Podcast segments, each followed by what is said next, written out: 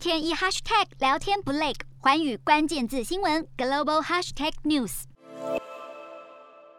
疫情冲击全球的产业，以往最令人期待的年终奖金也可能不如预期，而这样的状况也让台湾制鞋业龙头宝成集团在越南的工厂爆发了争议，因为员工不满年终被砍，在一月七号发动了罢工活动，更导致工厂的周边交通瘫痪。没想到现在社会舆论与现况都倒向了宝成集团，因此罢工仪式终于在十二号宣告落幕。根据越南媒体报道，越南所有企业统计，今年的年终奖金将会比去年减少三到五成，尤其是纺织业以及制鞋业，年终奖金只剩下原来的百分之七十左右，也就是每个人只能够获得大约四千到七千元台币不等。但是宝成今年的年终是落在大约六千到两万台币之间，这已经高于一般的水准。因此，在社会舆论之下，只有少数人是支持劳方罢工。